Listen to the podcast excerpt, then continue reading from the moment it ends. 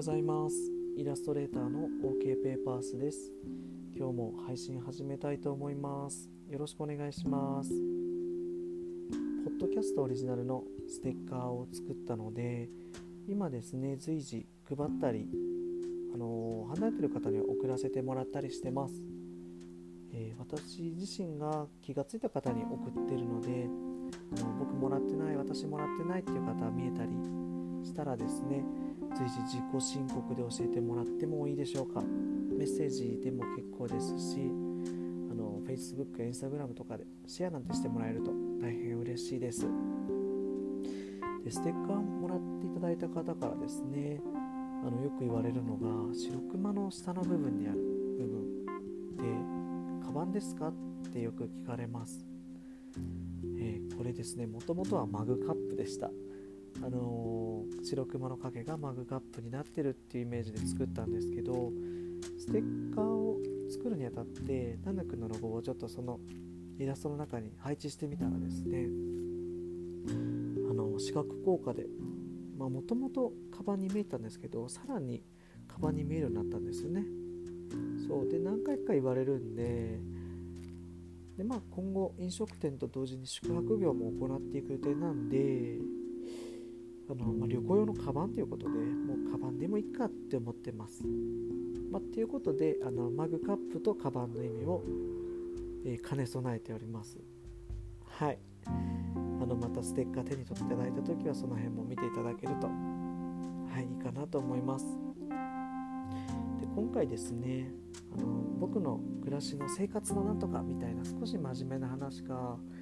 と肩の力の抜いたですね話どっちか迷ったんですけど、えー、今回はちょっと気楽にサウナの話でもしたいなと思ってます。はい。最近あんま行けてないんですけどあの僕サウナ大好きです。ホームサウナは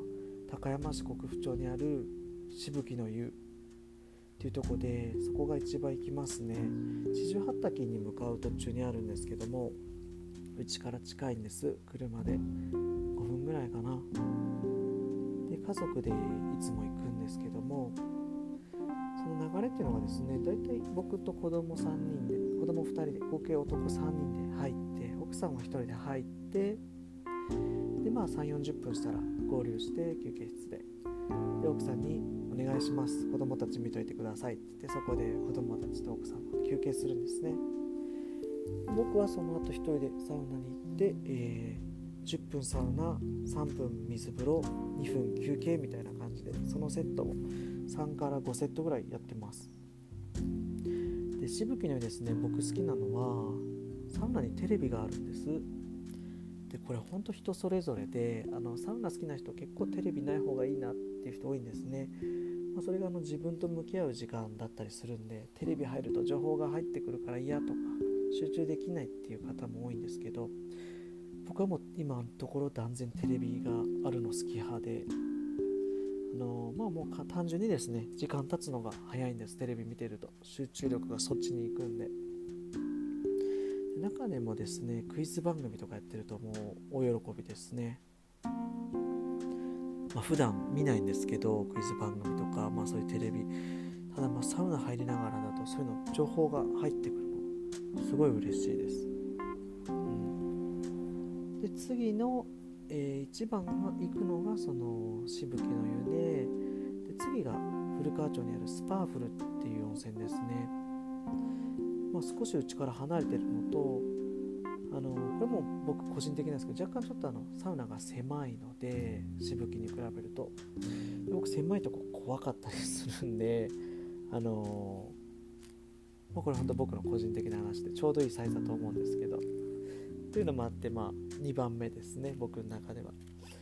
ただ水風呂がですねずば抜けて1位ですスパーフル。あの地下水から汲み上げてるかなんかでも冷たさが尋常じゃないんですね。でその地下水を飲めたりもするんですけど別のあのドリンクコーナーみたいなとこ置いてあって。もう1分も入ってられないです、すごい気持ちいいですね。サウナ好きな人は水風呂を結構大事にしてる人多くて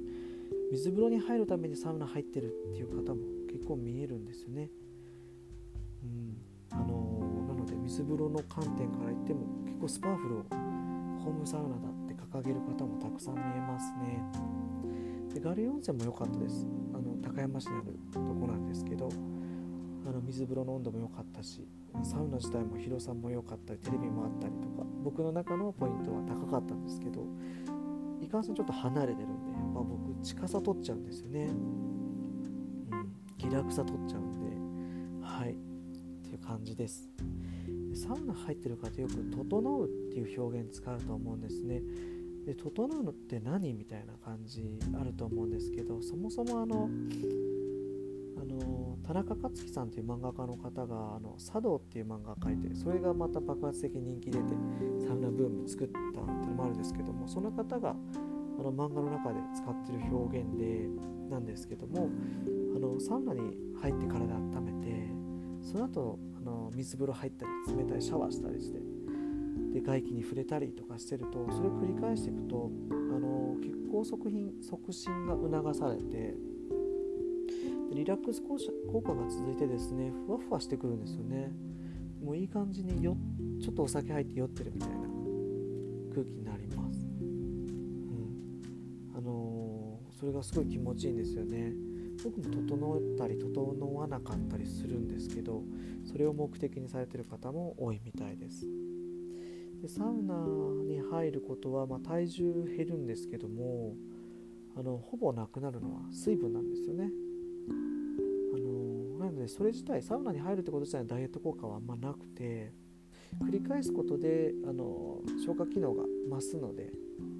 代謝が良くなってあの体重消化が良くなるっていうことでのダイエットは見込めるらしいんですけども、うん。まあ、水分どんどんなくなっちゃうんで随時水分補給と塩分補給は大事です。倒れちゃう方もいたりするので今後チャレンジする方はその点もお気をつけください。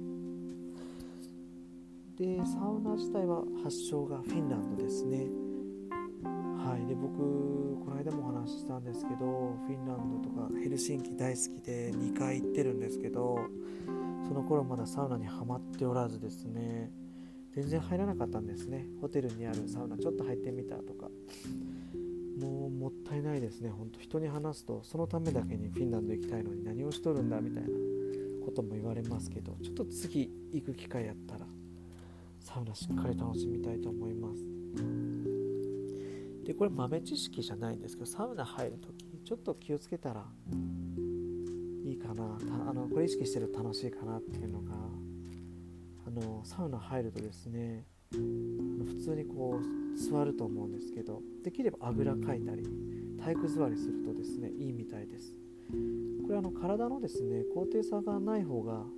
あのサウナの効果にすごい適応してるらしくってあのそう体の位置をなるべく高低差なく近い場所に足もなるべく上に上げとくとあのいいらしいですね。なので僕いつもあぐらかいてるか近くにしてる時は体育座りしてます、とこれサウナあるあるか分かんないですけど水風呂入る時の体勢もあってあのー、体とですね水が設置してあの接してる場所が多い方がいいかなと思ってるので壁とか床になるべくくっつけたくないんですよね。で最終的にはですね、あのー、足伸ばして両手の親指だけで体を支えて浮力を利用してこう立ったのを座ってるっていうのが多いですね、ちょっと変な絵ですけどこれ親指しか接してないんで他の面は水に接してちょっと脇とかもですね。なるべく広げとくと。水が体中にこう設置してしてって気持ちいいって思うことがあります。はい。はい。サウナ行かない人からしてみれば何だって話かもしれないんですけども今日はサウナのお話でした。今日も聞いてくれてありがとうございます。終わりたいと思います。終わりです。